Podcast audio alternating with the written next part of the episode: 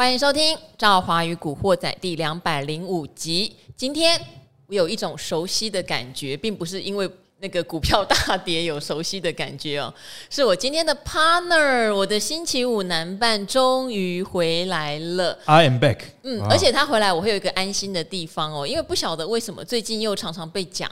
主持人的声音太大了，然后呢，来宾的声音太小了，其他的男人太小了。对，sorry，你们不能这样讲永年老师好不好？哎、欸，不要挑拨离间。好，所以我今天也会控制一下。那因为我节目呃理财达人秀挪到晚上十点，也有一些新粉丝来，那有些新粉丝就会提到说赵华的声音比较高。我也在思考这个问题哈，因为呃我之前有跟大家分享过，其实我是一个讲话可能一个小时以后哈就会哑掉、烧瞎的人。后来我就找到一个比较舒服的发音位置。结果我就不烧瞎了，啊、但我不用共鸣来讲啊，哈，对啊，我不烧瞎之后，好像就是刺激到别人的耳膜，就是很多人都说我的声音很响亮，然后偏高。其实我以前在学校合唱团是低音哎、欸，是低音的，真的假的？对呀、啊，我是蔡琴，好不好？蔡琴，所以我也不晓得。那我现在尽量调整，就例如说，我就不要太嗨哈，我的声音就尽量放小声一点。但是这个音频哈，说实话不好意思啦，是我发音比较舒服，可以讲很久的一个位置。对，那也有人有私讯问我怎么调整，我也说不上来，也就是在不断的主持的过程中，嗯、不小心找到共鸣点，这样 对，就找到那个点。好、哦，这个事情有时候嗯只可意会，无法就是要慢慢摸索啦，需要一点时间。好，好，那今天呢，就是我的星期五 partner 阿格力。大家好，我刚搬家结束，哎，刚搬家结束，所以两个礼拜没有来。哎，两个礼拜把家搬完其实不容易，我是还包含交屋。就是交我旧的房子给买家这样子。好，你还交屋，旧的房子交给买家，然后搬家，搬家，然后现在有非常多的箱子还没有打开，超多的。然后我昨天才刚从台中去啊、呃、看房地产的一些商业合作回来。好，然后还接了商业的合作，对，然后有告诉我房地产比股票好赚，真的。哎、欸，说到房地产，我跟你讲，我昨天去台中海线，那原本啊，在两年前你如果买大概一坪十几万，现在海线的。价格，就我去的看的建案，不二价销售三十几万。哎、其实现在很多建商也在做不二价耶，以前很难想象嘛，你去那边不是跟他谈个，对不对？例如说开个九百万，你一定要谈个八百五哦，甚至会觉得从七折开始砍什么？但我觉得现在，很多建商不二价，我觉得现在这样反而比较好啦。反正你觉得贵，你就就不要买，对，不要骗来骗去这样。啊，建商其实真的才很硬哦。我第一次遇到不二价的时候，我就想骗人吧，一定私底下可以议价，对不对？还可以把你的祖宗八代搬出来说我是媒体的，没有开玩笑的，不要学。就对方真的不二价，那对方的手法当然是说再送你一些家电之类的这种边角。哎，有送家电不错，我去年买一间不二价。预售屋那零头一千块，我说零一千块可以帮我去掉吗？他说不行，不二价到这种程度，一千块我口袋掏出来给你贺成交好不好？怎么那么奇妙？好，阿格力好久没有来哦。那哇塞，大家知道我 Podcast 的留言有多爆炸吗？都是指名阿格力，我真的是因为我们两个可能回答问题很热忱，射手座太热心了，有时候会过头，所以是我们叫做你的粉要叫什么？我的粉叫河粉，你的粉要叫什么？力粉，力粉，力粉，力粉是什么？好，好，我们再帮阿格力想一个昵称，好不好？大家也想想，阿格力的粉要叫什么呢？格力粉，阿粉，一起动动脑，对，一起动动脑哈。好，我们先讲一下，因为你不在这段时间，台股就跌了一千点。其实这跟我们之前论述差不多了，因为之前在 Podcast 我大概至少讲过三次以上。因为赵华问我说：“这个反弹怎么看？”我就说：“只是反弹，因为美元指数怎么样怎么样。”那我还记得我说过，如果你看到美股啊常常这样跌三趴四趴，或者涨三趴四趴，这个都是熊市的一个特征啊。在一个牛市的过程中，不太会有这样大起大落指数振幅的表现。好，其实那时候啊，回答的时候也会觉得挺辛苦。为什么？因为阿格力叫做价值破断达人，无论如何他还是会尊重基本面价值这件事情。那那我在前段时间常常提到说，上一波的反弹，其实你要做的是技术面跟筹码面哈。那今天也有朋友就突然说，哎呀，根据技术面做也很难。没错，其实我内心真正的话就是，如果你没有学得很精，其实你不要做。其实我今年以来股市，我我不知道在这个 podcast 有没有讲过，但我有跟我读者说，我今年没有投入新的资金到股票里面。对，可以理解。嗯，可是那时候讲就有点不讨好，对不对？然后 国安基金进场啦，谈了一千多点啦，阿格力还是说啊，这这个不要贸然投入。对，因为国安基金我记得我那时候有讲啊，我说这个是短期强心针是一定有用，但是根据过去历史统计，你最后的结果跟国安基金其实没什么关系，那还是跟国际的呃经济啊、股市啊会有一个接轨。对，但是今天金管会哈有寄出一个救市措施，我就也意识到说，大家可能对政府到底在这一波下跌有没有做什么事情，反应还是大的哦。因为嗯，大家知道我做电视嘛，会有收视率。其实我很谢谢网络的网友们，我网络点阅率一直都非常稳定。对，可是电视的收视率它的波动就变得非常大，它跟也是低贝塔值的，对不对？电视真的是高贝塔值，我的网络是低贝塔值。对，我觉得网络可能有时间慢慢回看、慢慢消化，所以铁粉就很铁。但电视就会变成说看过就没有了嘛，它就跟当天的话题很有关系。大家知道昨天啊，就是以财经的话题来说，什么东西最吸引人吗？就是不断的探讨。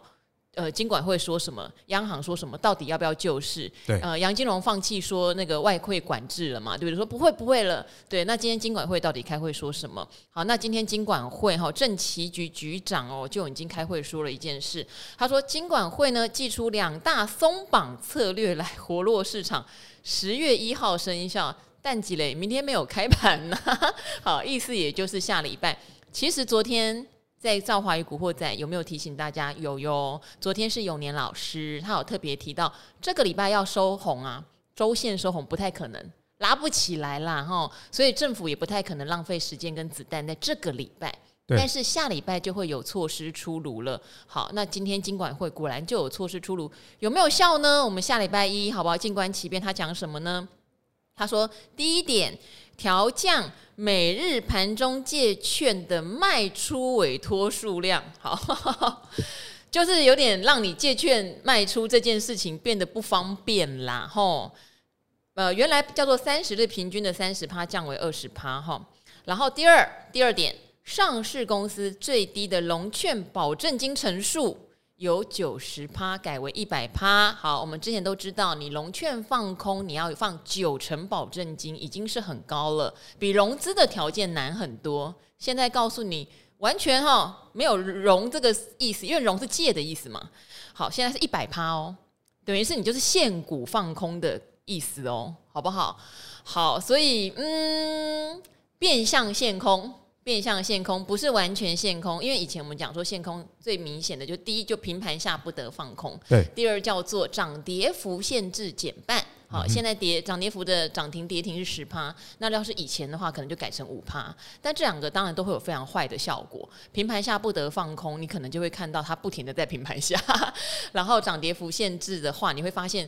不叠完就叠不完，其实瞬间叠完是比较好的，是比较好。大家看二零二零年三月 COVID 那一波急杀，一个月叠完，其实是比较舒服的。那现在就是不叠完就叠不完，哈。好，那所以现在等于是金管会寄出了半套的限空令。那有时候不是限空令有没有效，有时候是你寄出一些方法之后，市场会觉得哦，有啦有啦，政府有在干预了，可能有效。再加上十月的时候，国安基金还会开会。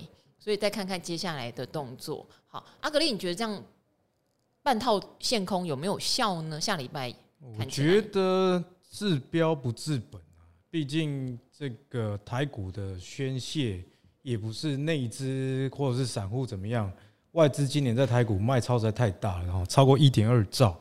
那只要美元持续的在强哦，那美元指数持续的在做多头的格局的话，啊，我觉得股市的压力还是很大的。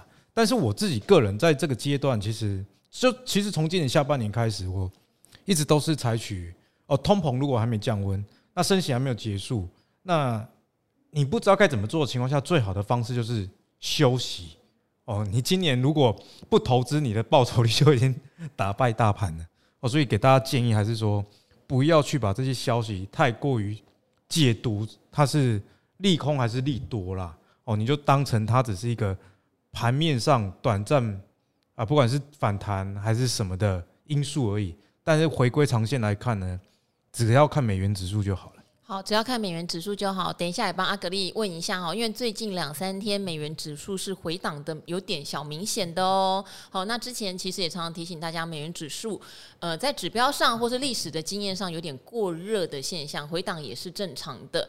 好，只是这个回档是真的能回比较久吗？如果只是两三天，那也没什么嘛，正常嘛，对不对？好，那我也觉得啦。当今天只是如果说片面的限空，没有什么意义，只能庆幸说幸好我之前空好了，没有没有。好嘞嘞，我现在后悔一件事，就是我昨天有回补股票，被红色吓到是不是？呃，也不是被红色吓到，会觉得短线急跌，哦，就是有点急涨一样嘛，急涨你获利了结一下，急跌获利了结一下，有一点是这个味道这样子。好，现在有点小后悔。好，没关系，有赚就好了。呃，像我跟阿格力都是看基本面的，确实今年我要做。呃，我有一次看到 PTT 股板在讲我，就说赵华喜欢找体质不好但高档的股票去踢，非常了解我。好，今年如果有听我 Podcast 的同同学们、朋友们，哈，应该也是知道我是这样的想法。那现在现阶段，我当然也不会鼓励大家去加空啊。好，我跟阿格力反而这个时候可能会来看看有没有什么价值型股票。跌到我们觉得相对比较合理的水准，嗯、然后古鱼也在看啊，古鱼就是以零零五零为它的标的嘛，对，所以这个时候往下做策略的人，其实你们有福了，因为往下做策略 哦，上帝传福音哦，就是往下做策略的话，现在至少你不会坐在一个高档区，对，你比较容易看到翻正的时候来临，对。好，那当然套牢的朋友们，如果今天金管会加上，如果下礼拜不管是国安或是政府又做了哪些信心喊话，股市有反弹，切记好吗？如果你真的搞不清楚为什么你持有这档股票有弹，真的就走一些了啦。好，把现金先换回来，我觉得这段时间是非常好，定下心来思考你自己投资策略，你真正该怎么做的时候，因为我们现在有一拖拉库的留言，这些留言都非常明确指一件事。哎呀，我我我死心了啦！我来存 ETF 可以吗？哦，我死心了啦！我通通买金融股可以吗？好，这样的留言很多的时候，其实可以，可是你会不会坚持下去？还是等到明年哈，股市真的从谷底起来的时候，你就把你的存股又通通砍掉？这个这个我讲一个例子啊，真的是你要确定你到底要干嘛，而不是看盘势。确定要干嘛？前两年台湾的或者世界利率不是很低吗？所以大家就鼓励买房嘛。哦，那很多人也觉得说，啊，利率这么低，我应该买房。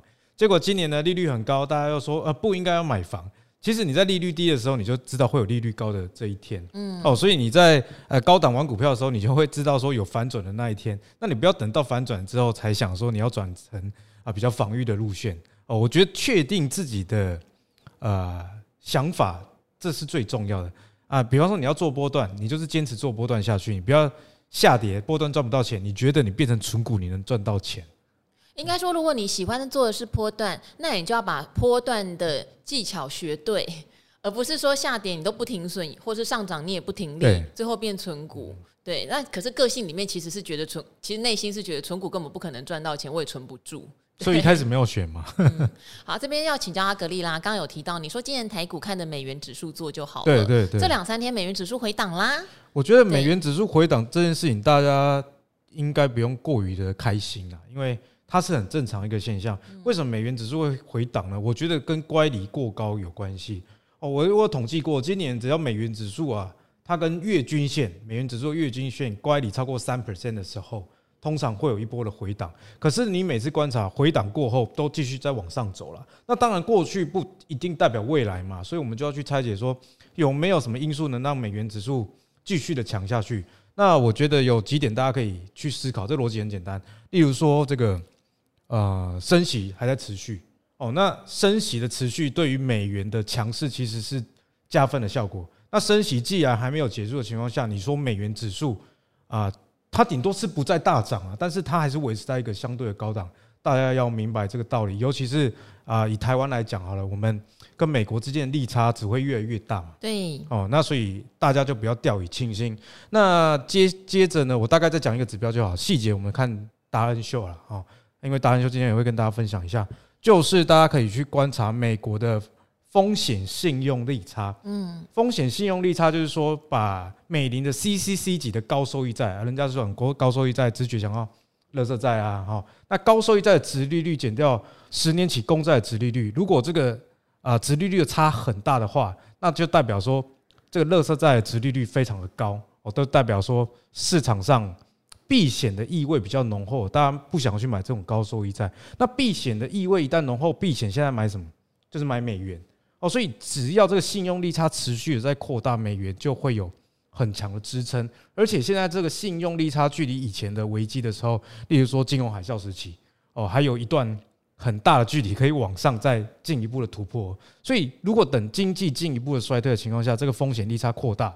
那美元只是往上走，几率还是很高，所以以今年来讲啊，我觉得大家就呃可以提早下班了，好不好？不要不要玩呐！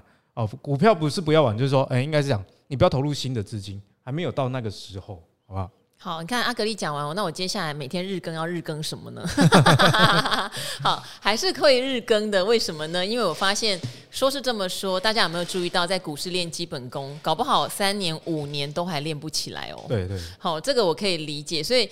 呃，虽然我讲到了两百多集，然后听到一些很基本的问题的时候，内心难免会闪出说不不讲过，但后来就觉得啊，正常啦，因为今年从三四月才开始下跌，跌到现在也不过才四五个月的时间，你要大家马上就把观念什么都调到很厉害，做的呃策略都很正确，手上套牢的股票全部都已经早就卖掉了，不可能。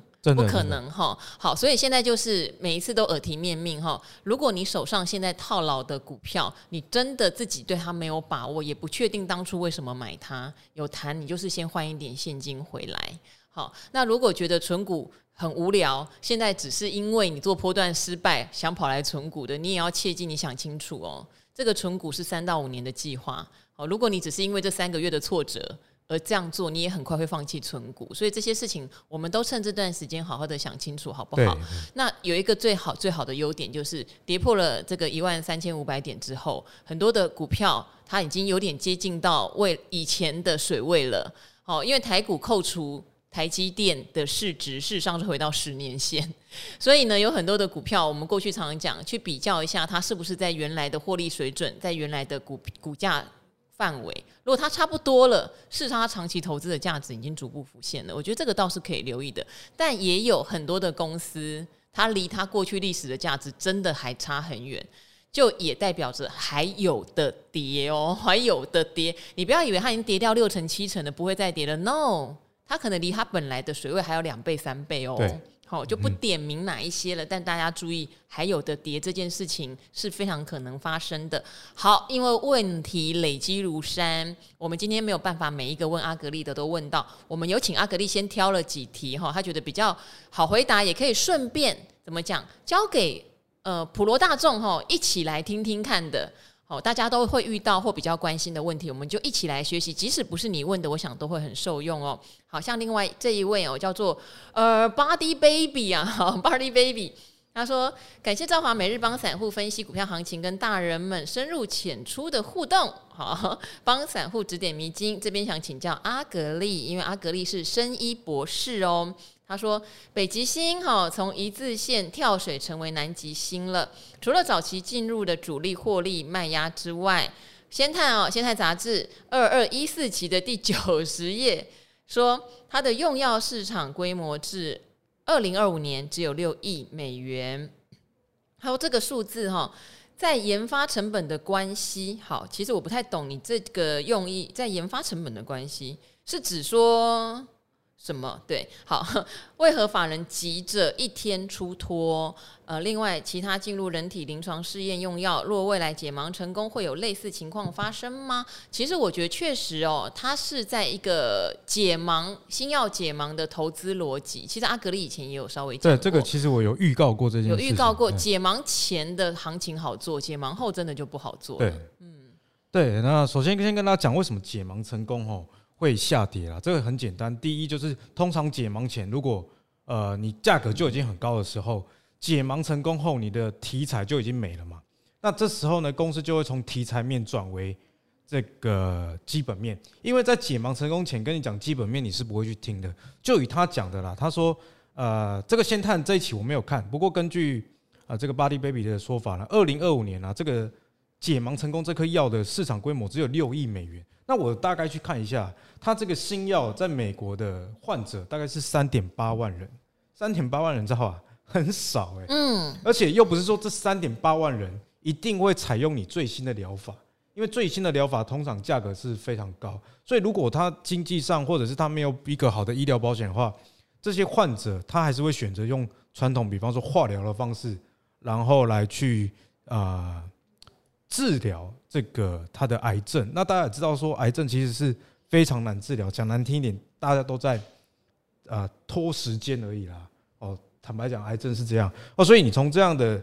呃，受众只有三点八万人，加上它并不是呃市场唯一可以使用的疗法情况之下，那转变成基本面的情形，那自然而然大家就不愿意去等，因为一个新药啊，跟各位讲，它不是电子产品，不是 iPhone 啊，可以说 iPhone 研发出来发表会后，你今天晚上就可以预购了。啊，我们举一个例子叫智勤啊，因为智勤今年也有很多新药的消息嘛，它在五年多以前哦。呃，它有一颗胰脏癌的新药，那个胰脏癌的新药到今年还在继续有这个梗在哦，就是它在不同国家有通过药证去授权，所以你就知道说新药成功之后，你要在某一个国家开卖，你是要取得药证的。你看智勤那个药五年前研发成功的，到现在很多国家药证都还没有拿到，所以也就是说，当你新药解盲成功之后，你要看到 EPS 啊，就算这个市场很大。哦，那个都是以年甚至几年为一个单位，大家知道跑公文哈，这个卫福部不管是国内外的跑公文都是以年为单位，所以自然而然啊就会大跌了哈。所以其实逻辑很简单。那纵观台股的历史，不管是北极星、智勤，还是以前的中裕新药。解盲前都是高点啊，哦，所以提醒大家。好，那再独家给大家一个 paper 啊，你听到这一集的就赚到，好不好？外面没有分析师会这样讲，因为分析师看不懂嘛。嗯，我就我自己的研究啦。如果一个新药真的那么厉害的话，通常二级做完成功啊，这个国外药厂就会来买的。哦，因为大药厂，你你说哦，我们这个台湾是台大的博士，大药厂都是哈佛的博士。嗯，哦，我约翰霍普金斯医学院的博士。他看的一定比我们更清楚啊，所以二期做完成功之后，大药厂通常都会直接来跟你收购了。就以智勤的胰脏癌新药来说，它的二期做完之后，其实三期就被国外药厂买去了。哦，所以你看智勤这颗药为什么它的长尾性那么强？其实你不需要去懂这个药，你看了你也不会懂。就算你叫我去看，我也不会懂。你直接从那个领域啊的大的外国的生技公司有没有要授权，这样就可以知道说这个药。有没有 potential？嗯，好，解盲总在呃解盲，应该说股价总涨在解盲前了。真的很多是这样的。追女生的时候，追女生之前一定是最认真的嘛。像我这种结婚之后还继续努力的很少。好，解盲就是跟告白成功一样，对对对，好不好？告白当然告白成功，你可能还会热一段时间了哈。好，但可能跟结婚真的比较像哦。结婚后冷冷掉的人蛮多的。好，好，这一位呢？呃，你的留言虽然比较新哈，我知道有很多可能之前留言想怎么先念人家比较新的留言，他的菜怎么先上了哈？但是我觉得他很符合最近我觉得大多数很多投资朋友的心情。他问的是哈金融股，他说美丽聪慧的赵华您好，这两年股海浮浮沉沉，心都累了，想请问。我预计将手上赔钱的大疆生技股、金居哈做铜箔基板的九旗是 MCU 等卖出，换中信金二十以下买约一百万，另外续存零零五零定期定额每月两万，这种配置好吗？谢谢你。这种配置其实就是刚刚讲的，你从波就是它的波动，你这些股票其实都是波动大的哦，从波动大的个股转为纯股的概念，好。但是你要非常确定是不是免得你赔太惨才这样想哦。好，如果你是因为。短线上的心灰意冷，我反而是觉得你还是要去思考，到底为什么当初会买大疆啊、买金居啊、买九旗，他们出了什么问题？好像九旗那个时候涨到很高的时候啊，你知道 MCU 是一种说实话在 IT 设计里面很 low end 的商品，就其的商品也是，真的就是什么家电或那些玩具的。那它涨很高的时候，其实我就跟同事说：“哦靠，我很想……呃，对不起，可能不能消音哈，好，就是 我很想就是踢他嘛，因为可是他没有劝。”啊，它贵，它在上柜，它没有券，所以就是当你去投资它的时候，你可能要理解它的产业特性，看它有没有超涨的问题。那铜箔基板当然，它当时就是跟着客户的需求和原物料上涨，有很强的一波需求。那我们班有同学在融科，等于也是铜箔基板金居的，也可以算竞争对手。哦，同业。他就有提醒铜箔基板的需求，后来就荡得非常凶。所以当这些事情，还有像大江，我们之前有特别提到，大江的财报真的烂到不行哦，哦，有点状况了。这些事情有没有先理解一下？就是你不要随便砍完以后就不不理了，我就存股了。当初买他们，那为什么会跌那么多，套那么多？其实三档都各自有理由，是不是也了解一下？我觉得对你的财商也会有很大的帮助啦。嗯，嗯，好，我觉得这个假设啦是真心真意想要转行，真心真意，真心变存股的话，他买中信金或者是零零五零，这个也没有什么太大的争议啦。哦，那这边也给他一个建议，就是说他应该不会这么快。就放下屠刀了，我们应该改天盘好的时候啊，手又开始痒了，又想要做波段。好，我给他一个建议，因为呃，也包含是给我们所有听众，我觉得都适用了。你手上不要有太多不同产业的股票。除非你在股外很多年，每一只你都懂。对对对。哦，你看大疆这个生医股啊，啊金居跟跟九旗也是完全都不同的。东博赶快，哎，你光研究一个产业，你就要花多少的时间，你知道吗？所以以我自己来讲啦，哦，很多人都说啊，格力用工赶快的股票。可是你如果拉长远的时间看我的话，其实我每一年都有新的。就比方说啊，我以前研究租赁，租赁研究完研究洗肾，洗肾完了又研究食品，所以我每一年把。一个产业搞懂之后，那未来我能去做波段或者是存股的这个能力圈就越来越大。好，所以做波段不是不可以，你心都累了，你我我猜啦，大部分人是这样啊。我要买生医股，我今嘛生医股在 key 啊，了钱啊，啊，听讲去了什么电子股没败啊，我也去买。然后你每次都是消息的最后一手，看到涨才想要去追，自然而然就很容易套牢这样的一个状况了。好，所以如果你想要从波段变存股也可以，你这样配置没有什么太大问题，只要坚持有毅力就可以了。但你如果手痒，我想回去做波段也 OK，但是记得不要同时买那么多不同产业的股票，你会很难去做投资后的管理。对，然后理解哦，理解你手上股票它的涨跌的问题在哪里，会更好讨论，会更好讨论。好，然后也可以增加产产业的知识啦。好，那这边有两个人都提到一个问题，就是要不要用理财型房贷来做规划？这个问题哈，听起来，因为阿格里好像有一支影片超夯，讲这个理财型房贷，要不要要不要把房贷带出来？对。可是这个事情，像我常常会讲说，哈，一千个人的持股有一千种处境。好，但是很巧的是，这两位来这个赵华与古惑仔留言的朋友，显然你有把你房贷借出来之后要怎么做，想的还蛮清楚哦。对。所以接下来我念两个留言都有点长，但是我觉得想这样做的朋友们，听听看，听听看，人家带带出来的时候，不是茫然的就觉得投资股市很好赚。而是规划先做好，你要把你贷款的风险降到最低，因为你就是花利息在借钱呐、啊，你就是在开杠杆，不管利息多低，就是开杠杆。好，我们来念一下哈。好，这个叫做优质好节目推推。他说：“河流女神，各位投资达人好，每天都会准时收听赵华与古惑仔，喜欢达人们听大家解惑，还有赵华最近的开车。之前看了阿格力的 YouTube 增贷哈，增加资金的做法，所以就开始做功课。现在也已经哎，他贷到了呢，他已经贷出两百五十万了。阿格力，你要给人家负责 孩子已经怀怀上了。好，二十年。”一个月还一万两千六，目前希望这个两百五十万要买的叫做高股息 ETF 零零八七八，我真的很佩服国泰。我下次约那个零零八七八的操盘人来好了，看看全世界对你的期待好不好？还有零零七一三，选择这两档是因为季配的时间有错开，增加现金流来应付每个月的房贷，因为房贷因为贷款利率现在有上调，所以是增加的。如果有六趴就能刚好持平，糟糕一点，如果只有四趴，未来房贷再升息一码，每个月需要支付四千多，我还能应付，所以我就勇敢贷下去了。目前投资方向是每月定期定额一万五的玉三金，哈，三千扣五次，就等于一个月扣五次哦，一万零零六二零八，哈，大盘型商品分三次，还有一些现金随时大跌加码大盘或是高股息的 ETF。好，手上还有零零八八一，应该是电动车哦。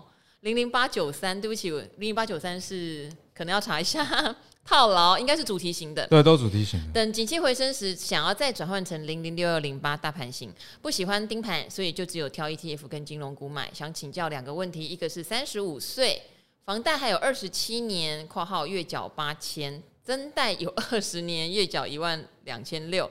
一个月加起来要付贷款是两万多，未来不生小孩，离退休还有二十年以上吧。我的投资方向有没有改进空间呢？好，他的目标是，呃，大盘 ETF、金融股、高股息 ETF 三种商品一比一比一，好，各自配都是一比一比一，嗯，比例要不要调整？这是第一个问题。第二个问题，增贷出来的两百五十万子弹怎么打？可以较有效率和拉低成本，以提高未来的殖利率，就怎么买可以买的比较相对成本便宜一点的意思。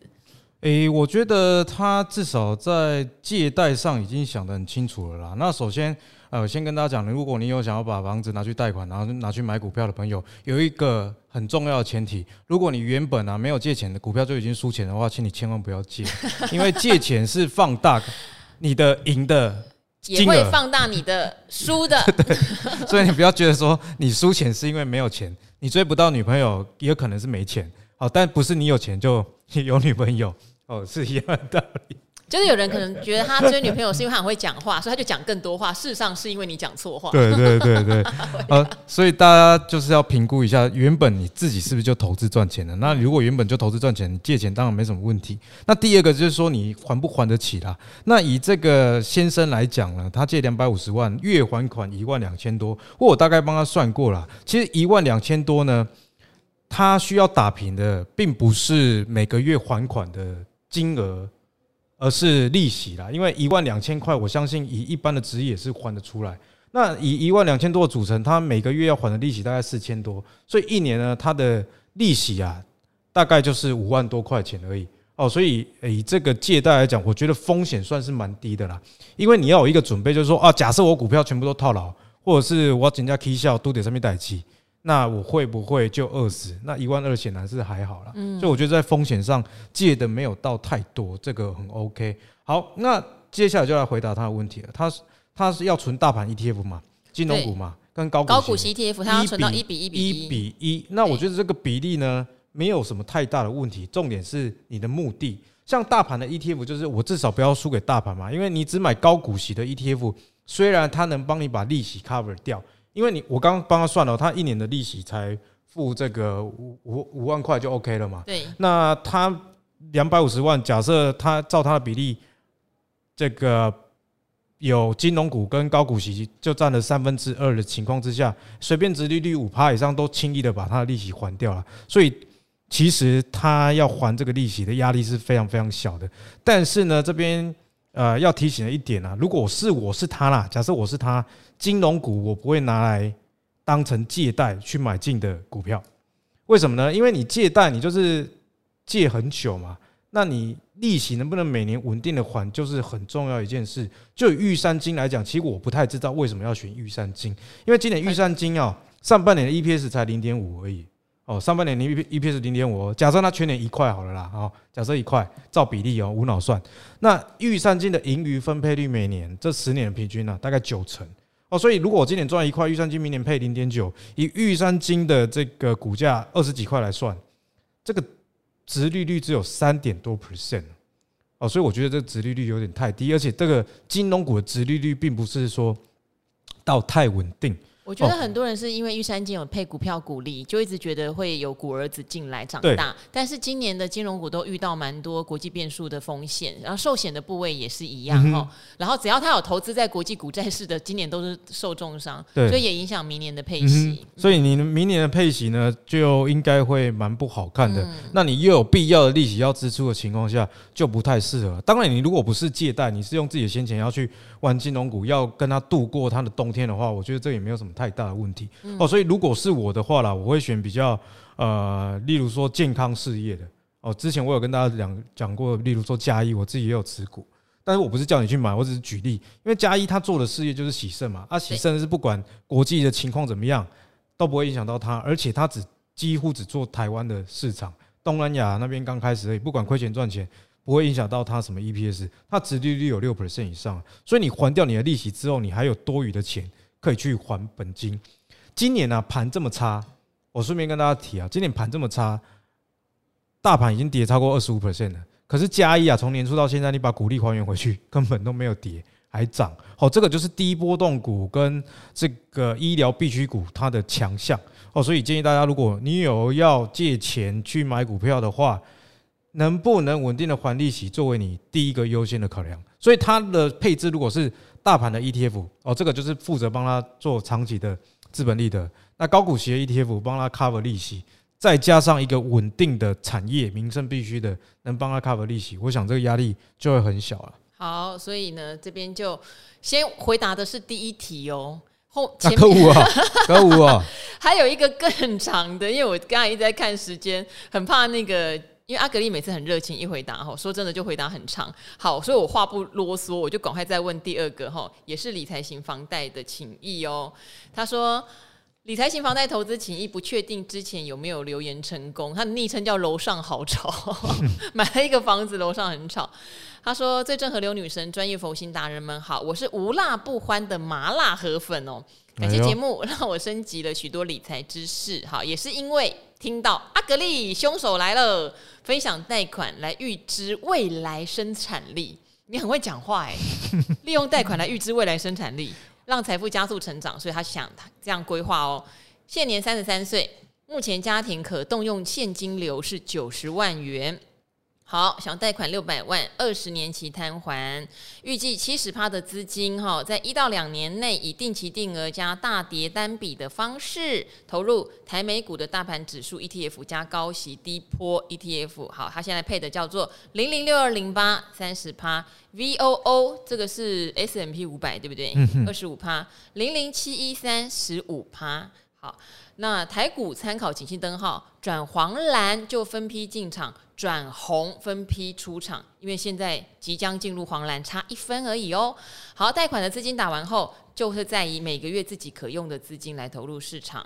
好，那其余刚刚配这样加起来应该是七十哈，还有三十趴嘛，他都投入一些长期或短期看好的标的。个人喜欢高贝塔值的股票，你很清楚你自己哦。有题材、产品组合出发，筛选营收获利成长且。三绿三升的标的，再搭配本益比河流图未接，确定买进时机。这边可能有一点点小 bug，因为高胚塔指的不见得适合参考本益比河流图。对，等一下阿格力会来跟你说哈，稳定的公司比较适合本益比河流图，因为你的本益比会失真的哈。好，好，所以你认为你想要买电动车零零八九三，你认为是三年以上的中长期投资？好，理由我就帮你略过好不好？你都有写写的非常详细的理由了。好，第三代半导体的汉磊，你是要大波段操作左侧交易？好，你有看好的原因吗？哦，租赁股的中租，好，你也是想要做左侧交易？什么 EPS 营收很香哈？先进制成的家登，好，你也是认为 EUV 长多是受惠股？好，我有提醒你，本益比高，你有写可能会再看其他的设备。好，还有哦，你还有美国科技股 QQQ，QQQ 就纳斯达克的 ETF 嘛？哦，对，三到五年的中长期投资，好。以上理由我都不帮你念了，因为真的太长了哦。你想要请教的是：一、贷款金额；二、投入方式；三、标的选择有没有需要调整的？哇，这个大补帖你是不是应该抖内给我们一下？对，好，那这三题精简扼要回答完了。精简扼要，精简。首先，我觉得他借款是非常没有问题的人，因为他说他的现金流每年是九十万，对，所以平均一个月是七万五。那他总计要借六百万，二十年摊完。那我有帮他算过，一个月大概还两万九，所以你有七万五的现金流，然后你借的一笔钱是每个月要还两万九。假设我们我我跟大家讲啊，你借钱投资，你都要有最坏的打算哦，就像借钱送女朋友礼物一样，你要那个打算，他可能是别人的老婆。对哦，要有这样千万不要分手叫人家还你哦。对对对，好，就算他股票全部输光了，也不会影响到他的生活。我觉得这是借贷最重要的第一个前提哦，你不要投资输了会影响到你的生活，以他来说啊，你七万五每个月还两万九，假设两万九全输啊，我 其实还有四万多嘛，就还 OK 哦。那他的利息呢？一个月两万九的组成里面，零点九万大概是付利息啊，所以利息前一年十一万。那以利息前十一万来说，我觉得他的贷款金额就没什么问题，因为他借六百万嘛。我们假设啦，他只拿三百万去做存股，目的是为了 cover 利息，三百万。要怎么样去 cover 十一万的利息？只要有四趴的值利率就可以了哦。所以如果零零五零再继续跌下去，说不定买零零五零就有四趴的值利率。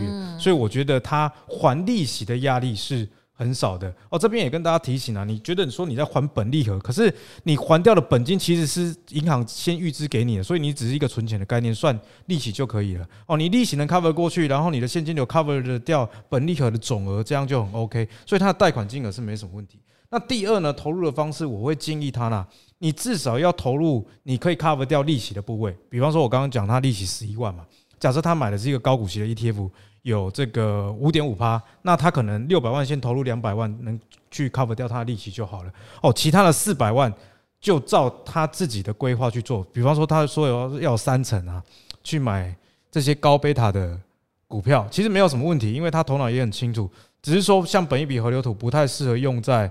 高贝塔值的股票上，对，因为它的本益比的区间并不是很稳定，里面唯一比较能适用只有中租而已啦。对，然后三绿三升也有一个问题，因为你你跟任何景气循环有关的，或是电子科技产业啊，我这一季 EPS 很好啊，你看到哦三绿三升，但是这个三绿三升有没有延续性？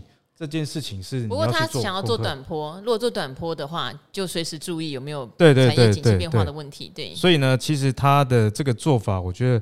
没有太大问题啦，所以，诶，有需要调整的地方吗？其实我觉得还好，就是说不要用错误的指标，比方说本一笔去套用在设备股上，这样就 OK 了。对，第一个是那个本一笔河流图不要乱用，第二个是啊，你说到要做到哦。不要自己乱了套，因为我们会选择这两个念出来哈，是因为阿格丽发表那个影片之后啊，我看到很多就是类似纯股达人都被问，啊 是没有指明说是看阿格丽的哈，古鱼也被问哈，然后我看那个陈崇明老师好像也有被问，那当然两个不是他们自己讲的，就会说不要这样弄，不要杠杆这样子，那我念这两个是你想的很清楚。你适度的杠杆当然可以，你想的不清楚，再怎么低的杠杆真的都不要做，因为你会放大你的错误，而不是你的厉害之处。像刚刚如果大家听我讲完了，你不要看了我影片都觉得说啊，阿格力都叫人家借借房贷去投资，这样对，结论就变千万不对哦，我前提非常多哦，你的现金流能不能 cover？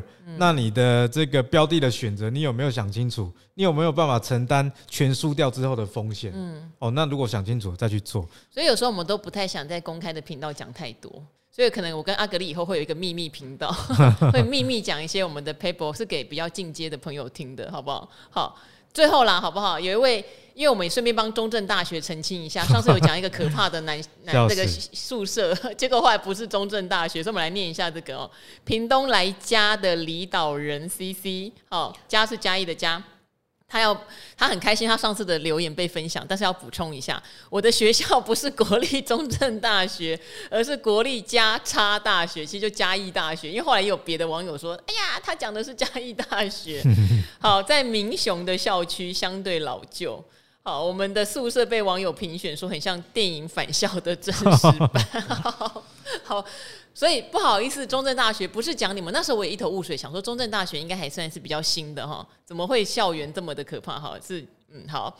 他说呢，因为他是中租的股东哈，那之前是七十多块就买了啊，好可惜哈，因为九十九块就出九十几块就出场了。好，所以现在呢，他想要请教，前面就略，因为我们今天已经回答了很长的问题哈。他想要请教的是阿格利亚，你如何决定进场的时机？例如刚刚我们也提到的加一，还有之前在达人秀提到的三阳做机车的，还有已经飞高高的大树，加码时机到底是什么？他说：“因为基本面流派并不像 K 线有一个 SOP 可以进场，所以谢谢赵华女神跟古惑仔达人。好，阿格力本人，这个确实是一个难题，因为也会有人问我加码时机。嗯、对，那加码时机其实我觉得这就是我一开始跟大家讲的哦。你如果要做波段啊，或者是做存股也一样，不要一下子看太多的产业，因为每一个产业的它的前景跟估值的方式都不太一样。那我们简单来讲这三档好了，加一。那加一呢，你就可以知道说这家公司是做洗肾，我刚刚有讲嘛，洗肾的服务中心，所以呢，这家公司它就不会是一家一年突然给你 EPS 暴增三十趴、四十趴这样的公司，大家应该可以理解。所以它的特性呢，你把它想象成它比较像是公务员呐，哦啊，那你既然是公务员的情况下，你的殖利率，例如说现在只有四 percent，那你干嘛去加码？那假设它有这个六 percent 以上，那我觉得这个。就很符合一般存股族对这样子股票的要求，所以我觉得加一的加码时间点很简单，只要在基本面没有衰退的情况下，你看到它前一年的股利对应现在的股价有五 percent 以上，那我觉得啊，持续的买进都是一个很不错的方式，因为这个产业变化很小。那接着呢是三阳，三阳呢在现在这个时间点，这个就已经比较脱离基本面的了，因为它最近是外资把它买上去的。好，那我们在达人秀很早很早就讲三阳了，所以这个波动很大的情况下，你只能看技术跟筹筹码。哦，那目前它的价格已经反映了它的基本面了。那至于飞高高的大树。大树就是一家非常困难的股票，因为它目标展店是到至少五百家，那现在是将近三百家而已，所以你用现在的 EPS 去估它股价，就觉得啊，本益比很高。可是很多买进的人愿意为什么还愿意追价买？他可能是在等五百家，他看的是五百家分店时候大树的盈余，但这个盈余会到多少？说实在不知道。那对于这种有在成长，但是我不知道的。呃，我没有办法有准确估值的股票，因为股票并不能永远都用理性的方式去估值。我会选择持续买进这样的方式啊，就是下跌的时候的持续买进哦。比方说啊，跌破月线、跌破季线，那先建立一个基本的部位。比方说，你可以买十次，那你先丢个一次、两次，等继续往下跌，那你再丢个一次、两次。因为有时候你没有先建立基本部位的时候，你永远都没有办法去建立你在。这家公司，呃，达到你想要持股的张数了。好，等到上涨的时候，你去追，风险又很大。所以，像大树现在持续在跌，我觉得反而是一个可以开始留意的时间点。但是，二六几、二七几，现在大树，我只能跟你说，我现在我不会想去买它，这样好吧？好，所以呃，常常进场点。就是在你不想买的时候，就是例如一直跌，然后你就觉得哎呀好可怕哦，好像会再跌。对对对对对，通常进场点就是在这个时候。我也觉得有时候空点也是在这个时候哈。第就是买进点跟空点的想法一样，空点就是在哎呀哦好像涨很高，你就被嘎爆这样子哈，通常空点就出现了。所以确实进场点的拿捏，以基本面流派来说，没有那么容易抓。但是如果你有策略。我常常一直在节目里强调策略，策略，你子弹不要一次打完就觉得会赚钱，就对策比预测重要。对，对策，好好，阿格力真的非常会用这种对账哦，对策比预测重要哦，所以如果你有对策的时候，事实上你可以。用几个点去摊平你的成本的时候，你就容易是赢家啦。其实简单说是这样。那最后的话，我突然想到哈，我昨天忘了讲，其实最近有一些呃听众朋友或是观众朋友都有来关心幸福哥。好，因为幸福哥身体有点不舒服，所以他的频道、他的留言，包括他自己来上理财达人秀或是古惑仔的活动，都全面现在暂停中。那也有人特地寄了礼物过来到我们这边来要给幸福哥哈，包括有位台中的朋友寄了那个肯梦的洗发精，对，还有喉糖。很有心哎，对，还有一些保健的饮品，我今天收到两大箱哈，谢谢你们对幸福哥的支持，他都知道喽哈。那他也会在身体好一点、康复之后，也会赶快回来上我们的理财达人秀跟古惑仔。那也谢谢这些写卡片来或是寄小礼物来的呃朋友们，我们都收到了哈，在此也非常的谢谢你们对我们的关心跟祝福了。好，那今天的赵怀古惑仔在礼拜五的晚上哇。很多问题还没解答到，很多问题都还没解答到。下礼拜待续了哈。那我这边今天也跟阿格丽提出一个邀请哈，希望我们之后有更多合作的机会，造福更多的河粉跟来来来龙来阿粉还是什么的 总务粉。好，那就跟大家一起说拜拜喽，周末愉快，再见，拜拜，拜拜。